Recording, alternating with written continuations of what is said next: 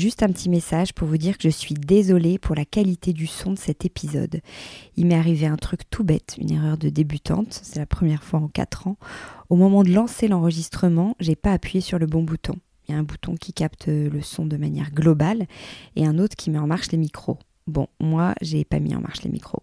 Donc, on nous entend bien, c'est pas la cata non plus. Hein. En plus, j'ai un super ingé qui a fait son maximum pour pousser nos voix, mais clairement, on entend des bruits de fond qu'il n'y a pas d'habitude, une porte qui claque, une chaise qui grince. Bref, vraiment, je vous prie de bien vouloir m'excuser parce que c'est un super épisode, c'est passionnant, alors je vous souhaite quand même une très bonne écoute.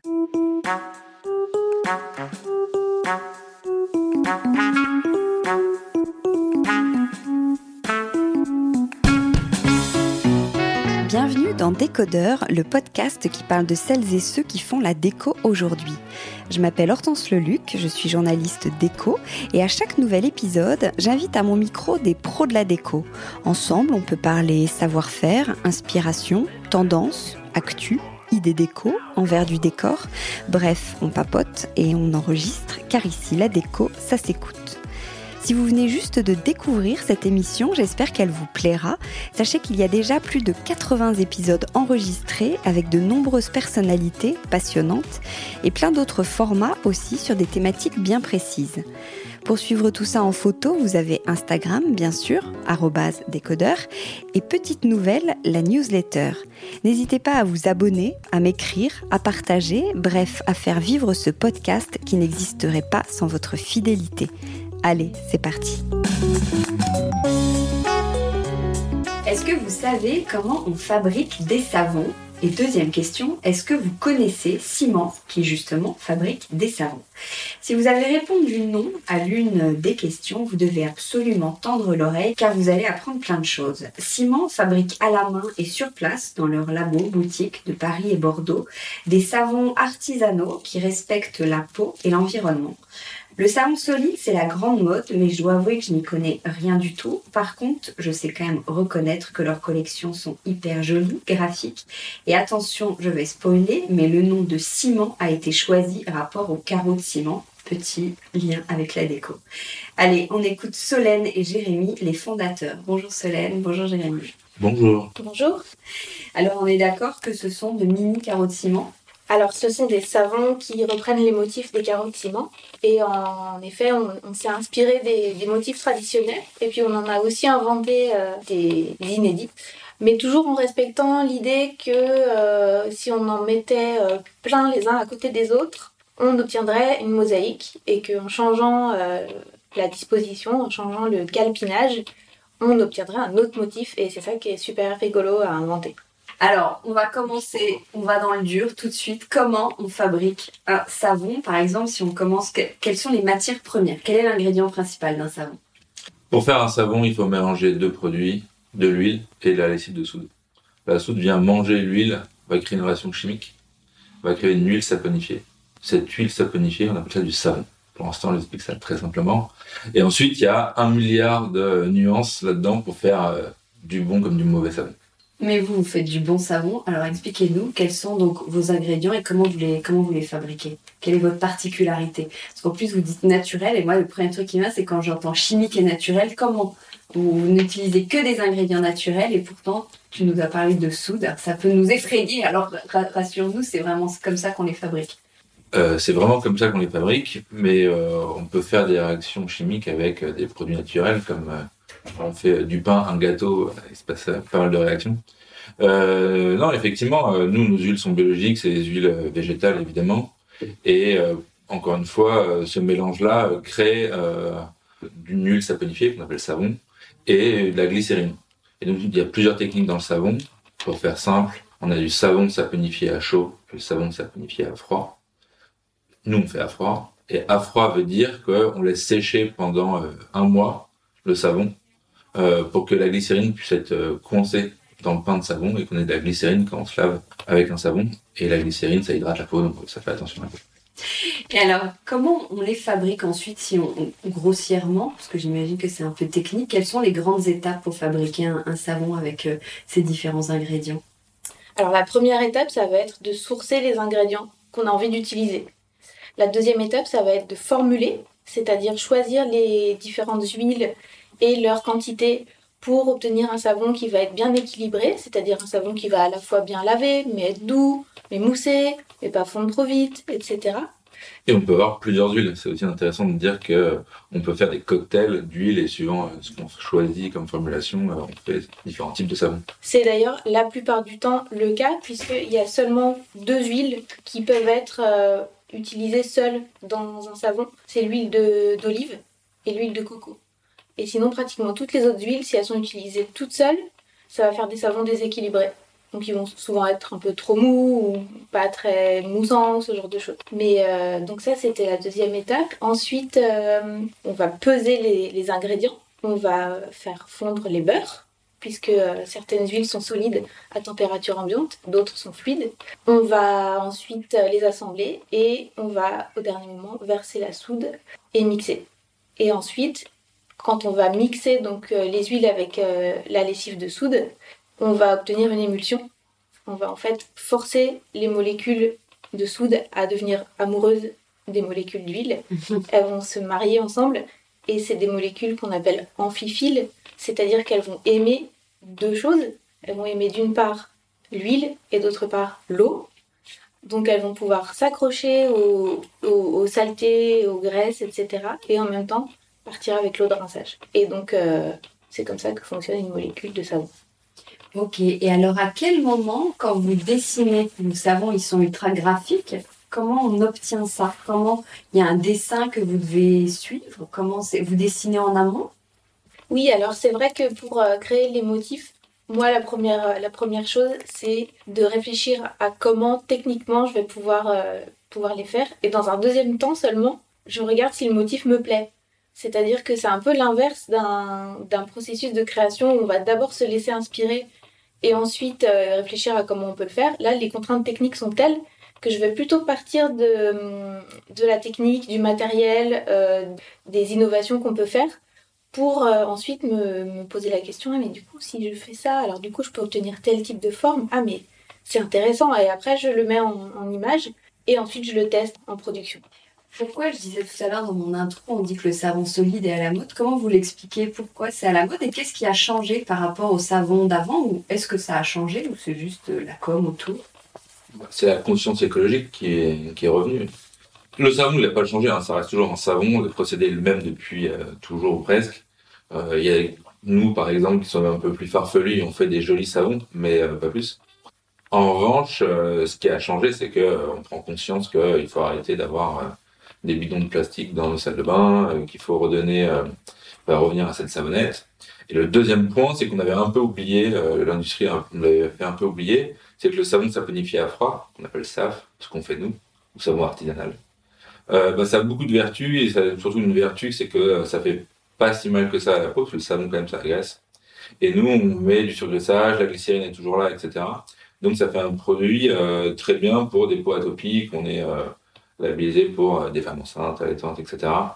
Euh, on est aussi, euh, on peut jouer avec les allergènes ou sans allergènes. Donc en fait, il y a toute cette réappropriation de, du produit sain, bio, dans la cosmétique, qu'on avait un petit peu moins. C'était arrivé en, dans l'agriculture, dans les légumes, les fruits et légumes la food. Et là, dans la cosmétique, maintenant, c'est bah, on le voit, hein, c'est un vrai raz-de-marée. Même chose pour le shampoing solide. Alors là, c'est encore un autre sujet, mais le shampoing solide à, à, le vent en. Oui, le, shampoing solide, j'allais vous, en parler. C'est vrai que ce sont des nouvelles habitudes. Typiquement, un shampoing solide, ça mousse pas, c'est ça? Mais ça lave aussi bien? Euh, Non, un shampoing solide, ça peut très bien mousser. La différence euh, avec un savon, c'est que euh, on ne pratique pas la saponification pour obtenir un, un, shampoing solide. On va utiliser un tensioactif, c'est-à-dire des molécules qui font mousser et qui lavent, qu'on va mélanger à d'autres ingrédients poudre, des huiles, euh, pour obtenir ce, pain. En fait, très concrètement, en termes de fabrication, c'est un peu comme un sablé breton. C'est-à-dire qu'on va mettre une matière grasse et une poudre et on va obtenir un palais. Et euh, ça permet d'avoir un, produit qui va euh, avoir un pH plus proche du cuir chevelu et du cheveu que le savon solide. Donc euh, il y a des gens qui aiment bien se laver les cheveux avec du savon solide, mais c'est pas le cas de tout le monde.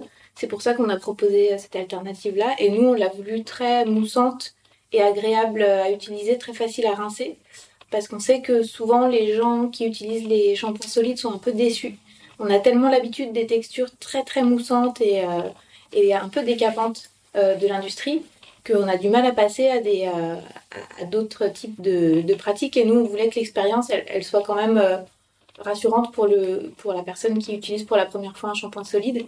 Et c'est le cas, on a réussi à faire des shampoings solides qui moussent très bien, qui se rincent très facilement, qui laissent les cheveux légers. Et on les a déclinés pour plusieurs types de cheveux. Ok. Alors, dans vos produits, vous dites sans huiles essentielles. Ça change quoi? C'est quoi l'huile essentielle? Ah, Dans le savon, en tout cas, euh, pour parfumer, on peut mettre une huile essentielle. L'huile essentielle, c'est un champ de lavande qu'on rase, qu'on met dans, un petit, euh, dans une petite fiole qui a beaucoup de vertus qui sont très très bien. Le problème, c'est que dans la savon, bah, la soude, n'étant pas raciste, elle va saponifier les huiles comme les huiles essentielles. Donc les huiles essentielles vont se faire casser, les molécules vont se faire casser, et donc 99,9% euh, des savonniers euh, admettent que euh, l'huile les actifs que l'huile essentielle, qui sont ultra riches, ultra précieux, etc., vont être cassés juste pour que nos mains sentent bon, notre corps sente bon après la douche. Donc nous, on trouve que écologiquement, c'est un, ça a l'air bien comme idée au, premier abord, mais en fait, c'est un peu un non-sens écologique. Ouais, dans, dans le savon, l'huile essentielle, elle va être abîmée. Et nous, on trouve que l'huile essentielle, c'est trop précieux, c'est trop de travail, c'est trop d'irrigation, c'est pour, euh, pour être euh, traité comme ça en fait. Donc l'huile essentielle, ok, euh, un grand oui, du moment qu'on la connaît bien, parce que c'est des actifs, ils sont très puissants, ils sont, les plantes sont pas là à notre service, c'est à nous de bien les connaître pour bien les utiliser. on a tendance un petit peu à les utiliser seulement parce qu'elles sont bon, sachant qu'il y a plein d'huiles essentielles qui puent d'ailleurs. Mais euh, l'idée, c'est euh, de, respecter cette plante et de respecter cette huile essentielle. Et donc, à notre sens, dans un savon euh, où la soude va réorganiser toutes les molécules organiques, c'est vraiment pas la peine. Ok. Alors, où est-ce que vous fabriquez? Dans vos ateliers? C'est une production en, en, circuit très très court, je crois. Oui, on a nos labos de fabrication qui sont euh, sur place, là où on a aussi nos boutiques. Donc ça permet de euh, bah, d'avoir une très bonne maîtrise de la production. On sait exactement tout ce qui se passe à chaque heure de la journée et, euh, de pouvoir euh, proposer nos produits directement aux gens là où on les a fabriqués. Et le point de vue marketing te dira que c'est au 100 avenue Parmentier dans le 11e à Paris et au 40 rue Sainte-Colombe à Bordeaux. Ça reste quand même des choix un peu stratégiques de garder les boutiques dans l'ultra-centre euh, il y a un peu ce côté euh, pâtissier euh, haut de gamme où on voit fabriquer les produits sur place et vendus sur place. donc, ouais, nous, on contrôle la fabrication de A à Z. On, on, réceptionne les matières premières, on fabrique les savons, on les emballe et on les vend, tout au même endroit. Et tout à la main Tout à la main. Complètement artisanal. Oui. Et vous avez une vraie, on en parlait tout à l'heure, volonté du respect de l'environnement. Les ingrédients sont naturels, sourcés, les packaging minimalistes, c'est une vraie volonté bah, c'est un peu difficile de, d'essayer de combattre le plastique si après derrière euh, on fait des packaging euh, à tout va. Donc effectivement, euh, c'est imprimé en France ou à Paris les étiquettes pour la plupart. On essaie de minimiser le maximum. C'est que du papier recyclable, etc. C'est des choses qui sont assez simples. Quoi. la peine Quand ça me paraît naturel, en fait, je, pense que maintenant, euh, c'est même plus un sujet de savoir si notre packaging euh, est clean ou pas. Mais à la fois, ça demande un effort. Parce que euh, ça a l'air de rien comme ça, mais à plein de moments de la production, on se dit Ah, c'est pour ça que tout le monde le fait en plastique, en fait. Et nous, on choisit quand même de rester droit dans nos bottes et d'avoir des toutes petites surfaces, par exemple, de communication sur nos produits, puisque la, la surface d'emballage est très petite. Et nous, on a, on a voulu que ce soit le produit lui-même qui soit joli, coloré et, euh, et déco. Mais euh, en effet, quand on voit tout ce qu'il faut écrire sur une étiquette euh, et tout ce qu'on pourrait mettre en, en, com et en marketing sur, sur un bidon en plastique, ben on se dit ah oui, on comprend mieux pourquoi depuis des années tout le monde utilise plein de mmh. plastique. Mais nous, on fait l'effort de ne pas le faire. Oui. Et quel genre de métier se cache dans le labo? Vous et, et, et vous, en fait, vous avez dû l'apprendre ce métier? Oui, en effet, bah, il n'y a pas d'université du savon, en fait. Enfin, il y a, y a, des formations qui sont, qui sont pas mal, mais ça se développe de plus en plus. Mais c'est vrai que la plupart des savonniers aujourd'hui sont des savonniers euh, de reconversion. Et c'est un métier. Savonnier, c'est un métier. C'est un métier. C'est un métier dans la mesure où on fabrique du savon et on se paye avec euh, cette activité. Donc à partir de là, j'estime que c'est un métier, c'est un savoir-faire, mais c'est souvent un savoir-faire euh, par l'expérience. On apprend en faisant. Et, euh, et bien sûr, euh, après, il y a toute la partie euh, réglementaires, etc. Où ça, on est obligé de se former parce que on est soumis aux mêmes contraintes réglementaires que n'importe quelle industrie de la cosmétique en Europe, les plus grandes comme les plus petites. Et il faut adapter notre, nos petites installations et nos petites structures à cette réglementation. Donc ça, ça, ça, ça s'improvise pas. Donc comme ils sont très beaux, ces savons, quel, quel, quel conseil vous donnez pour qu'ils ne terminent pas en, en, pain tout gluant justement sur le porte-savon? Est-ce que ça c'est dû au savon ou ça c'est dû au consommateur qui fait pas les bonnes choses? Les deux. Les deux, mon capitaine. Les deux, mon neveu. Euh, bah non, bah, de toute façon, il faut euh, préserver son savon sur un porte-savon, à l'air libre, euh, etc. Mais euh, c'est aussi les deux, puisque si on met un savon sous la douche, et que l'eau tombe dessus, bah évidemment euh, que ça va partir. Non, l'autre point, c'est euh, le savon. C'est-à-dire que clairement, un savon qui est saponifié à froid avec de la glycérine et un surgraissage plus ou moins fort, bah, euh, s'usera plus vite que euh, une savonnette euh, de l'industrie dure comme du béton, mais qui sera quand même beaucoup plus agressif pour la peau. Donc évidemment, il faut faire des choix. Nous, on a fait le choix du soin plus que de la dureté du savon. C'est pour ça qu'on explique bien qu'il faut laisser sécher son savon surtout quand c'est savon de qualité. Quoi. Bah, c'est vrai que ça fait des décennies que euh, les gens utilisent des gels douches mmh. et mmh. qu'on a perdu peut-être l'habitude euh, du pain de savon et qu'il faut se réhabituer à, à, se dire que si on a un savon qui est euh, nourrissant, hydratant, qui donne à boire et à manger à la peau, ben c'est ces ingrédients, forcément, il faut qu'ils sortent du savon et donc le savon va fondre plus vite qu'un savon euh, de l'industrie. Après, un autre truc aussi, c'est qu'on n'est pas obligé de frotter son savon sur tout son corps le plus possible, etc. pour se laver. On peut se laver, alors on va rentrer dans les détails un petit peu intimes, mais on n'est pas obligé de se laver 100% du corps, on peut se laver les parties odorantes du corps. Je vous laisse chacun voir cette partie odorante. Mais euh, le, le coin d'un mollet n'est pas, pas obligé d'être frotté sur un savon. Euh, le savon suffit. Quoi. Et même mousser dans les mains et ensuite frotter sur, euh, sur son corps, ça suffit largement, à part si vous faites des matchs de foot. Mais et c'est vrai qu'on a beaucoup l'habitude de voir des pubs euh, oui, à la télé. Ça dégouline enfin, dans tous les sens. On n'a pas vu de pub à la télé. Mais euh, dans les pubs à la télé, les dames, en général, c'est des dames, c'est rarement des messieurs poilus. Bref, elles, elles, elles, mettent une tonne de produits et ça mousse une tonne alors qu'il n'y a vraiment pas besoin. Maintenant, euh, les conseils pour qu'il dure bien longtemps, le savon, moi je dirais aussi. Euh, On a acheté deux. Ben ouais. ouais en fait, dire ça. Une, une personne, un savon, une douche par jour égale un mois d'utilisation. Mais si euh, vous êtes quatre dans la maison et que vous passez après quelqu'un qui vient de mouiller son savon, vous allez utiliser plus de matière que la première personne. En fait, le savon, quand il est bien sec, euh, la glycérine, elle va, voilà, elle va partir un petit peu, juste ce qu'il faut pour l'utilisation. Mais une fois qu'elle est euh, sur le savon mouillé, elle va avoir tendance à, à partir plus vite. Un dernier point encore, on n'est pas obligé de se laver tous les jours non plus on est vendeur de savon, mais euh, on n'encourage pas à se laver tous les jours. Donc, euh, euh, même chose pour les cheveux, hein, mais cheveux deux fois par semaine, suffit largement. Même si on a des cheveux un peu avec des spécificités, mais comme la peau, faut pas trop se laver. La, le corps, il arrive quand même à se générer tout seul et à se protéger tout seul. On a du sébum, on a un filet hydrolipidique, etc. qu'il faut protéger. Donc, entre guillemets, le, pas le moins possible, parce qu'après, c'est la course à celui qui pue le plus mais au moins euh, deux fois, trois fois par semaine max. Quoi. Après, quand tu vis dans une ville où tu prends les transports en commun, tu remercies ton voisin de s'être lavé le matin quand même. Tu te remercies qu'il ait mis un déodorant, souvent. et après, il faut se laver les mains, mais pas tout le corps. Alors, vous faites énormément de, de, de collabs et vous êtes sans cesse en train de proposer des nouveaux graphismes. Est-ce qu'il y a une idée de collection, de saisonnalité et comment euh, sur les collabs, comment se passent les, les rencontres et euh, que, plein de questions en une. Hein, ouais. Et quel est l'éventail justement de toutes ces collabs? Euh, Nous, notre chance, c'est ce qu'on le dit, Solène, euh, c'est peut-être pas présenté, mais c'est notre savonnière en chef et aussi notre R&D.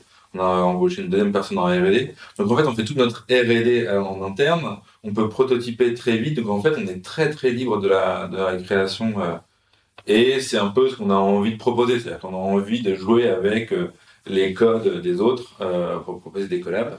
Après, on est très heureux parce que des gens viennent nous voir pour nous proposer des choses, même des concurrents, direct, comme de On the White Side, qui est donc une marque de cosmétiques qui est chouette, et qui est venu nous voir pour nous demander de faire des savons et que le savon soit fait par euh, notre savoir-faire. Donc ça reste des concurrents qui nous, qui nous manquent. Donc ça veut dire que on commence à un peu exister, on commence à être un peu légitime sur euh, un beau savon de qualité, euh, et ça suffira juste un beau savon de qualité. Dans les collabs, euh, on a fait plein d'autres. On a, j'ai écouté euh, Sarah Lavoine juste avant. Euh, effectivement, on a fait un, au tout début Rage, euh, on a fait un savon pour Sarah Lavoine. On en a fait pour des gens qui sont pas forcément de la déco, mais qui se sont rapprochés. On a, la comédie française est venue nous voir. On a fait un savon harlequin avec la comédie française entre les deux confinements. C'était incroyable. L'expérience était incroyable. Solène a fait un shooting photo euh, à l'intérieur de la française pendant que c'était fermé, en rénovation. euh, pour vous expliquer, m'a piqué un costume d'Arlequin euh, avec les costumières, etc. Et donc ça, en fait, l'univers est incroyable et on joue avec. Et ces formes géométriques permettent d'exister chez, dans beaucoup d'autres univers que les nôtres. Et puis nous, évidemment, on va pas se mentir, ça nous fait aussi nous faire connaître, connaître notre savoir-faire. Plus on parle et plus on fait des savons des, avec des motifs, plus on explique aux gens que euh, c'est cool d'avoir un savon solide chez soi. Et ça peut être déco. Euh, Donc on est très friand de, de ce truc-là. Et on est très friand aussi parce que, encore une fois, être Solène, mais en R&D, euh, elle se régale de, faire, de créer des calpinages avec des motifs et des couleurs, des choix, des parfums. Oui, bah oui, en effet, quand on a des gens qui viennent nous voir et qui partagent leurs idées, en général, bah, ça marche quand même pas mal au coup de cœur. On a, on a des, des partenaires qui viennent nous voir euh, dont on aime aussi euh, l'univers et le travail. La comédie française, par exemple, euh, oui, c'était c'était, c'était la régalade. J'ai, j'ai même pu euh, entamer une, une carrière de mannequin. Bah ouais. C'est vrai qu'à chaque fois qu'on vient se faire rencontrer euh, deux univers, le nôtre et puis celui de quelqu'un qui vient bah, nous proposer euh, une, une collab, tout de suite ça fait euh, ça excite la, la créativité. On se dit euh, alors comment on va pouvoir euh, intégrer leur univers dans notre technique, qu'est-ce qui va être sympa, qu'est-ce qui va bien marcher, etc. Et, et ça démultiplie les, les idées, les envies. Et on voit qu'on est un peu sans limite, peut-être un peu too much, mais on sent qu'on peut, on a, peut encore faire beaucoup de choses avec beaucoup d'autres. Quand, donc là, on a fait aussi avec la ville de Paris qui nous a proposé de réfléchir autour de la fête sur le bord de Seine, etc. Donc on a fait des savons pique-nique, euh, guinguette, euh, bal du 14 juillet qui sont très, qui sont très chouettes. En fait, on s'imagine dans d'autres musées, dans d'autres musées peut-être hors de France, on s'imagine dans plein d'autres univers avec lesquels on peut jouer sur euh, ces motifs. Je passe un message au château de Versailles. Non, mais je trouve ça intéressant ce que tu dis euh, quand tu dis on est sans limite. Moi, je pense qu'on a énormément de limites, Oui, on a énormément de, con- de contraintes. Et euh, moi, c'est ça que je trouve ça hyper, que c'est ça que je trouve hyper intéressant. Détourner justement euh, les difficultés, les contourner, trouver des solutions, euh, c'est des défis hyper intéressants. Et en général, c'est ça qui, qui génère de nouvelles idées, qui fait grandir la créativité. Vous avez fait un aussi pour euh, Octobre euh, Rose. Il y en a un pour la, la Saint-Valentin. Donc toi, tu as une démarche créative de te dire j'ai cet univers-là, comment je le retranscris? Parce que ton savon, c'est toujours le même. C'est un petit carré de quoi? 10, six- je sais même pas, non? 7 7 par 7. 7 Sept par par 7. sept. Mm. Donc oui, tu as cette contrainte-là. Oui, oui, c'est ça. Et en fait, c'est fou tout ce qu'on peut faire sur un carré de 7 par 7. Et, euh, et en effet, euh, donc on parlait des collabs, mais on a aussi euh, bah, les savons qu'on qu'on qu'on crée nous euh, à notre propre initiative. Tu parlais de saisonnalité et en effet, bah, nous, ça faisait euh, plusieurs années qu'on avait très envie de faire ce savon, euh, ce savon Boobs pour Octobre Rose. Et cette année, on a, on a réussi à le, à le sortir et ça a été un carton plein. On est hyper contents. Les gens nous ont vraiment suivis là-dessus. Et ensuite, bah, dans l'année, ouais, c'est vrai qu'il y a des rendez-vous un peu incontournables. Donc la Saint-Valentin, on n'en dira pas plus, mais peut-être que ça va être un savon sur le thème de l'amour. Voire même du cœur. J'ai vu sur le site, euh, vous parlez de Yuka. Alors moi, je connais rien en cosmétique. Euh, je l'ai fait un peu au supermarché, mais ça m'est passé. Les, les gens regardent Yuka, c'est une, une valeur aujourd'hui? Je pense que les gens regardent un peu moins Yuka qu'avant. Mais euh, Yuka a fait bouger le, le marché et surtout a forcé les marques à se positionner face à, euh, à un jugement euh, qui aujourd'hui s'appelle Yuka ou Beauty. Il y en a d'autres hein, euh, dans, la, dans la beauté, il n'y a pas que Yuka, mais c'est quand même encore celui qui est le plus reconnu. Donc c'est bien de dire euh, à quel niveau on se trouve sur un Yuka. Dans notre cas, on est soit 95, soit 100%. Donc euh, on est ouvert. Et on, ça, ça- on a besoin d'être rassuré. Parce qu'en fait, il y a beaucoup, beaucoup de petites marques, de, de marques tout court d'ailleurs, de cosmétiques et de savons qui, qui arrivent. Et à boire et à manger. Donc des gens qui ne fabriquent pas. Et c'est pas grave, hein, ils peuvent faire aussi des bons produits. Et donc en fait, on commence à revenir dans le doute. Au début, on a, je trouve que nous, en tant que consommateurs, on avalait un peu toutes les nouvelles marques qui arrivaient, puis on se rendait compte qu'en fait, c'était pas si clean que ça, pas si bien que ça, etc. Et donc, euh, mieux vaut avoir des euh, labels. Nous, on a des labels bio, etc. Et, les chartes sont ultra difficiles. Euh, donc, quand on entend un savon naturel, bah, ça ne veut rien dire. Quand le savon, c'est écrit un savon bio, bah, ça veut dire qu'il a répondu à une charte bio. Et, on peut, c'est difficile de dire qu'un savon est bio. c'est du boulot. et même chose sur Yuka. Yuka existe vraiment et est là pour orienter vraiment. Et ça marche, ça fonctionne. Quoi. Alors, on parlait des ateliers tout à l'heure. Vous, vous, faites des ateliers au sein de, des labos, euh, vos labos boutiques, pour apprendre à fabriquer son savon. Donc, c'est juste une activité euh, que vous proposez ou en vrai, on peut faire son savon après chez soi? Pas du tout. Bah, si, complètement. En fait, euh, pendant les ateliers, on propose aux gens bah, l'expérience de fabriquer un savon avec nous, ce qui est déjà très cool. Et ensuite. Et rigolo. Et rigolo. En plus, en général, les gens qui viennent, je sais pas pourquoi, ils sont tous sympas. Donc, euh, du coup, c'est un moment très chouette à partager. Et en plus, on montre aussi aux gens que euh, une fois qu'on a compris les grands principes et certaines règles incontournables pour, euh, pour faire du savon, il est tout à fait possible de le refaire à la maison. Donc, c'est quelque chose d'accessible. De, Maintenant, ça montre aussi aux gens que faire des savons euh, comme les nôtres, euh, là c'est une autre paire de manches. J'allais dire la même chose. J'allais dire que c'est facile de faire un savon, c'est toute une vie pour faire des savons euh, aussi beaux que les nôtres. Mais non, c'est vrai que le savon c'est pas difficile à fabriquer, hein, vraiment, et à le faire chez soi pour ceux qui le souhaitent. Donc on partage. Nous, ça y est, on a passé la barre, je crois, des 1200 élèves. Donc on a fait passer. 2000, Jérémy. Ah, 2000, pardon, je me suis trompé d'un chiffre. Donc on a passé des grandes barres en tout cas. On est assez impressionné par le succès aussi les gens veulent apprendre, veulent découvrir, veulent comprendre. En fait, le savon, ben, c'est vrai, on ne connaît pas grand-chose. Et euh, nos ateliers sont pleins de chez plein. À une époque, on avait des listes d'attente. C'était assez fou. Et maintenant, il y a aussi toute une histoire un peu d'y aller en équipe. Avant, c'était vraiment, au démarrage, c'était vraiment des personnes qui voulaient apprendre à faire du savon. Puis après, il y avait un peu des euh, curieux. Et maintenant, c'est des gens qui viennent aussi pour passer un bon moment. Ils viennent à 2, 3, 4 potes, euh, copines, et c'est encore une fois la rigolade. Donc, en faisant du savon et la soude, c'est dangereux, on arrive quand même à bien rigoler. Et les ateliers, ça nous permet aussi de rencontrer les gens, de savoir ce qu'ils en pensent. On, ils regardent avec, euh, leurs yeux euh, et leur nez notre parfum et nos motifs. Ça nous permet de faire un petit benchmark euh, facile. Tu as dit la soupe c'est dangereux et c'est vrai qu'on n'en a pas parlé jusqu'à présent. Euh, c'est que la plupart des gens qui voudraient faire du savon à la maison, ils peuvent avoir un peu peur de manipuler euh, cet ingrédient. Et nous, dans les ateliers, on vient les rassurer, on vient leur expliquer que ça va, c'est à partir du moment où on prend les bonnes précautions, euh, c'est tout à fait accessible. Ok. Alors, tous les deux, vous n'êtes pas savonniers. Comment vous est venue l'idée, quand même, de, de créer cette, cette marque? Vous avez deux heures Euh, pour faire pas en deux heures. Euh, dans une ancienne vie, on s'est connu avec Solène. Euh, moi, j'avais une marque de, de tricot, de bonnets et d'écharpes tricotées par des grands-mères. Solène avait.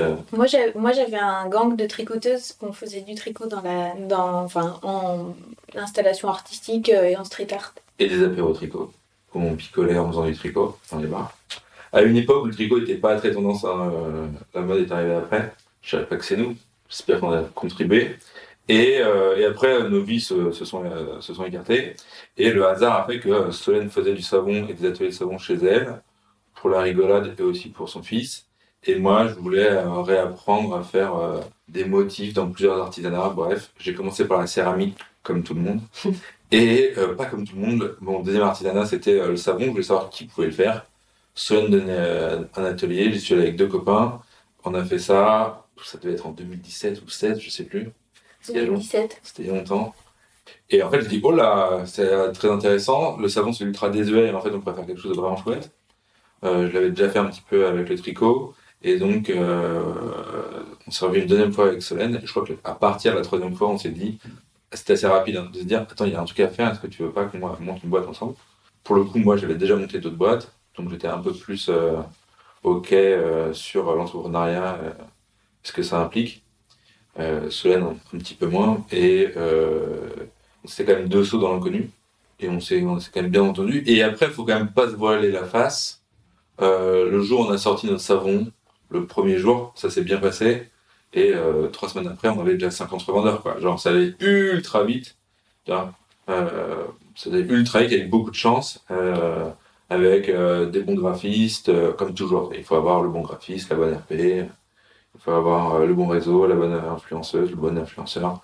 On connaît l'ancien journaliste, on connaît tout ce petit truc-là qui fait que l'accélération du démarrage juste explose.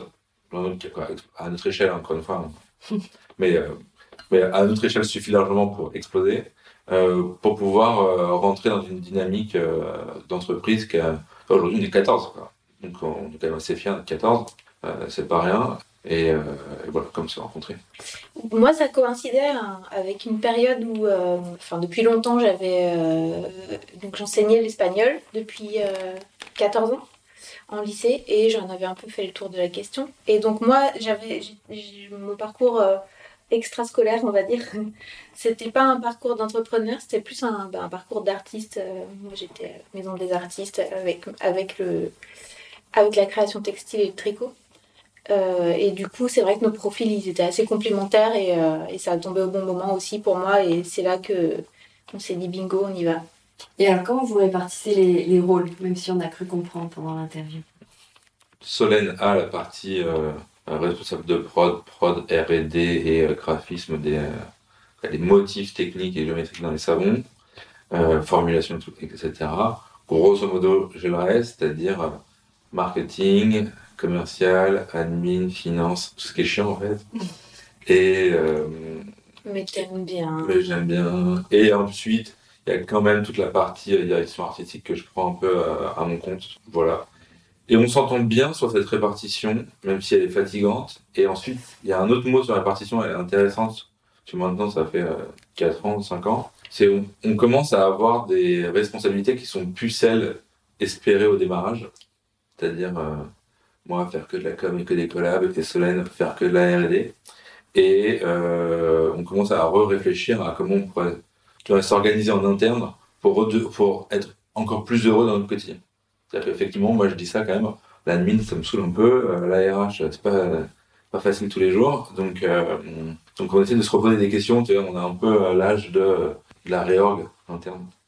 Parce que c'est vrai qu'au début, quand on monte une, euh, une entreprise, nous, on a démarré vraiment tout petit. euh, Enfin, il y avait juste nous deux, même. euh, Une enfin, salle de bain. Ouais, dans un, dans un tout petit espace. Et c'était grosso modo.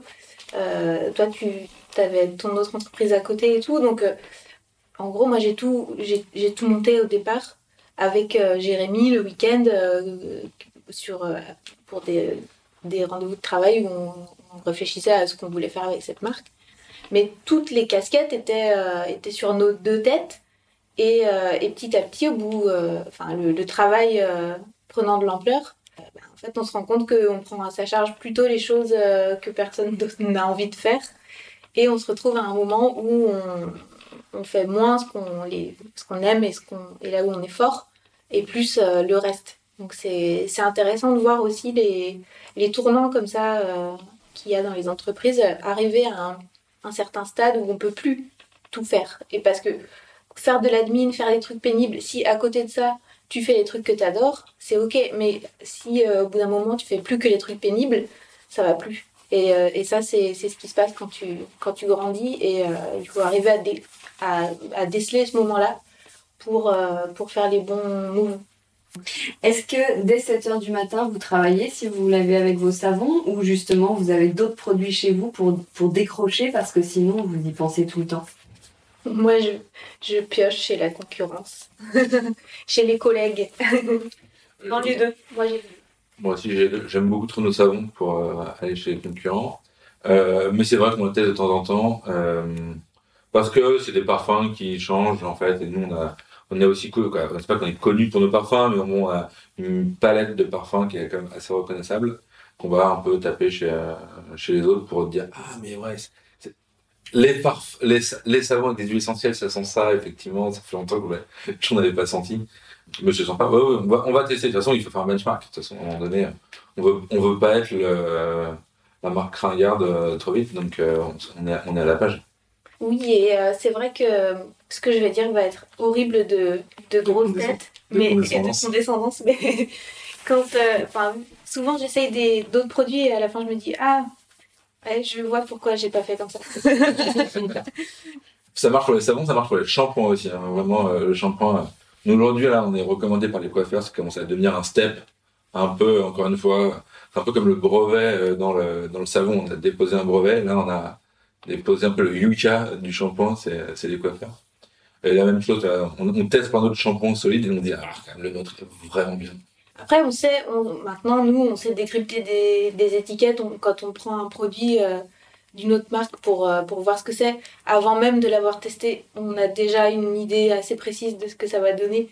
Et en général, on se trompe pas. Quand on prend un savon artisanal euh, d'un d'un collègue dont on sait comment il travaille, on sait que le savon, il va être, il va être bien. Et puis quand on prend autre chose pour tester, on se dit, ah tiens, ce savon industriel a l'air quand même pas si mal. Bah non. en général, à la fin, euh, on en revient quand même toujours à la même conclusion. Quand on est savonnier, est-ce qu'on soigne particulièrement ses salles de bain? Elle ressemble à quoi votre salle de bain? Ah, ma- alors moi, ma salle de bain, euh, pff, non, franchement, désolée, mais je suis pas un bon exemple. Elle déco ne viendra pas chez moi pour prendre les photos de ma salle de bain. Alors, elle les viendra chez moi pour le coup. Nous, on a acheté une petite maison à Marseille, donc encore une fois, autre information. On, euh, Une partie de la boîte est partie à Marseille. Et on a une jolie salle de bain, effectivement. On essaie de soigner ce truc-là. Et, euh, et, elle est un petit peu terracotta, elle est un petit peu jolie, y a des petits trucs un petit peu anciens, de la belle céramique. Nos savons vont très très bien euh, se marier là-dedans, c'est chouette. Et côté déco, elle est comment ta maison alors? Quel est ton... Est-ce que tu as un style déco? Est-ce que tu t'es adapté au... à Marseille, au sud Ou euh, quel est le style?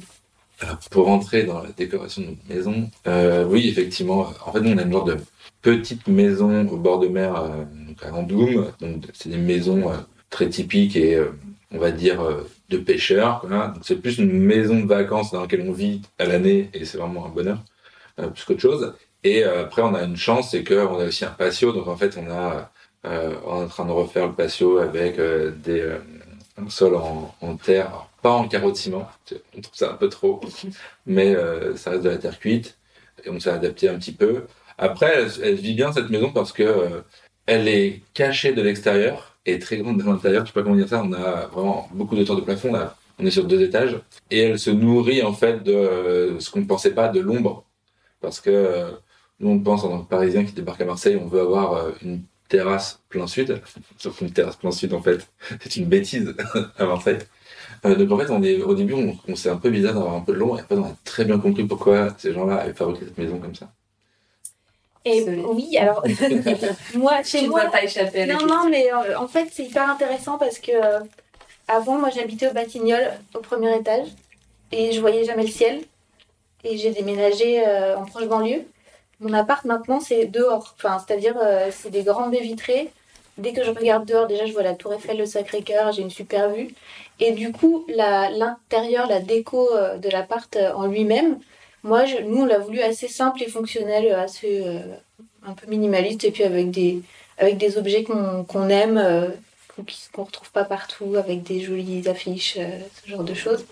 En revanche, par rapport au, savon, moi j'adore quand on va euh, chez euh, bah, des gens de la famille ou euh, des amis qui, eux, ont des maisons mignonnes à la campagne, etc. Et là, le savon avec le petit rayon de lumière qui vient dans la salle de bain, frapper le porte-savon, moi, je sais pas, c'est de la poésie, ça me plaît. Alors, dernière question un peu rituelle du, du podcast. Euh, là, vous êtes deux, donc c'est un petit exercice et vous n'habitez pas au même endroit. Et si vous deviez faire un dîner avec six personnes, mais bon, là, vous êtes deux, donc on va dire huit. Vous avez le droit d'inviter six personnes. Qui seraient vos invités? Euh, 6 personnes, 8 personnes, Ouais. 4 chacun. Quatre chacun? Non, trois chacun du coup. 3 chacun, oui, on est Trois deux chacun. dedans, ça fait. Vous êtes deux. Alors, moi, j'inviterais euh, j'inviterais bien Amaury Guichon, qui est un chocolatier qui fait des œuvres en chocolat complètement euh, hallucinantes, et je lui poserai des te- questions techniques euh, Que de la pendant- technique. pendant le- tout l'apéro et tout, le- toute l'entrée. Ok. Et deux autres? Ensuite, pendant le plat de résistance, euh, alors j'aurais bien. ouais. Ouais. Les gens, ils rentrent et ils sortent. Avec Non, Solène. non, ils y sont toujours. En fait, mais, elle a que des questions à poser aux gens. Ouais, ouais, bah oui. Attends, je les vois que pendant un dîner. Euh, J'invite euh, le fantôme de Jean-Pierre Mariel, parce que je pense que c'est un bon vivant et que j'aurais bien aimé euh, passer un moment avec lui. Et pour le dessert, enfin pour la fin de soirée même plus, j'invite j'invite Sue Hélène de Dallas parce que pour les fins de soirée c'est une valeur sûre. ok. Alors moi je vais être plus terre à terre. Moi j'invite pour commencer ma femme qui est beaucoup trop drôle et beaucoup trop intéressante. Marianne Seigneur qui est notre attachée de presse qui est beaucoup trop drôle et beaucoup trop intéressante. Qui est peut-être d'ailleurs euh, la version de, de Marielle euh, vivante. Et la troisième personne c'est euh, je pense un, un un pêcheur ou un plongeur à Marseille, un peu une vieille personne des gouttes qui va nous raconter des histoires du Sud que je découvre moi de plus en plus et que je trouve toujours aussi incroyable. Super, ce serait un bon dîner alors. Ce sera un bon dîner. Un beau dîner, un bon On aurait du chocolat. On aura du chocolat pour le dessert. Et Jean-Pierre prendrait pas trop, euh, Pas trop de euh, place. pas trop de place, ouais. Bon, merci beaucoup euh, pour tout ce que vous nous avez raconté. C'était hyper intéressant. Et merci à l'Hôtel Panache. On enregistre dans notre chambre de l'Hôtel Panache. Merci à l'Hôtel Panache de nous avoir accueillis. Au revoir. Merci. Au revoir. Décodeur, c'est terminé pour aujourd'hui. Merci beaucoup d'avoir écouté en entier. Si vous avez aimé cette émission, n'oubliez surtout pas de vous abonner au podcast pour ne pas rater les prochains épisodes. Bien sûr, vous pouvez aussi la partager en l'envoyant à vos proches ou en story Insta. D'ailleurs, vous pouvez me retrouver sur le compte Décodeur où je poste quasiment tous les jours. Et si jamais vous écoutez cette émission sur Apple Podcast et que vous avez 20 secondes, n'hésitez pas à laisser un commentaire. C'est juste sous la liste des épisodes. C'est comme partout, plus j'ai d'avis et d'étoiles, plus le podcast se détache et se fait connaître. Voilà, merci beaucoup et à très bientôt alors, ici ou ailleurs.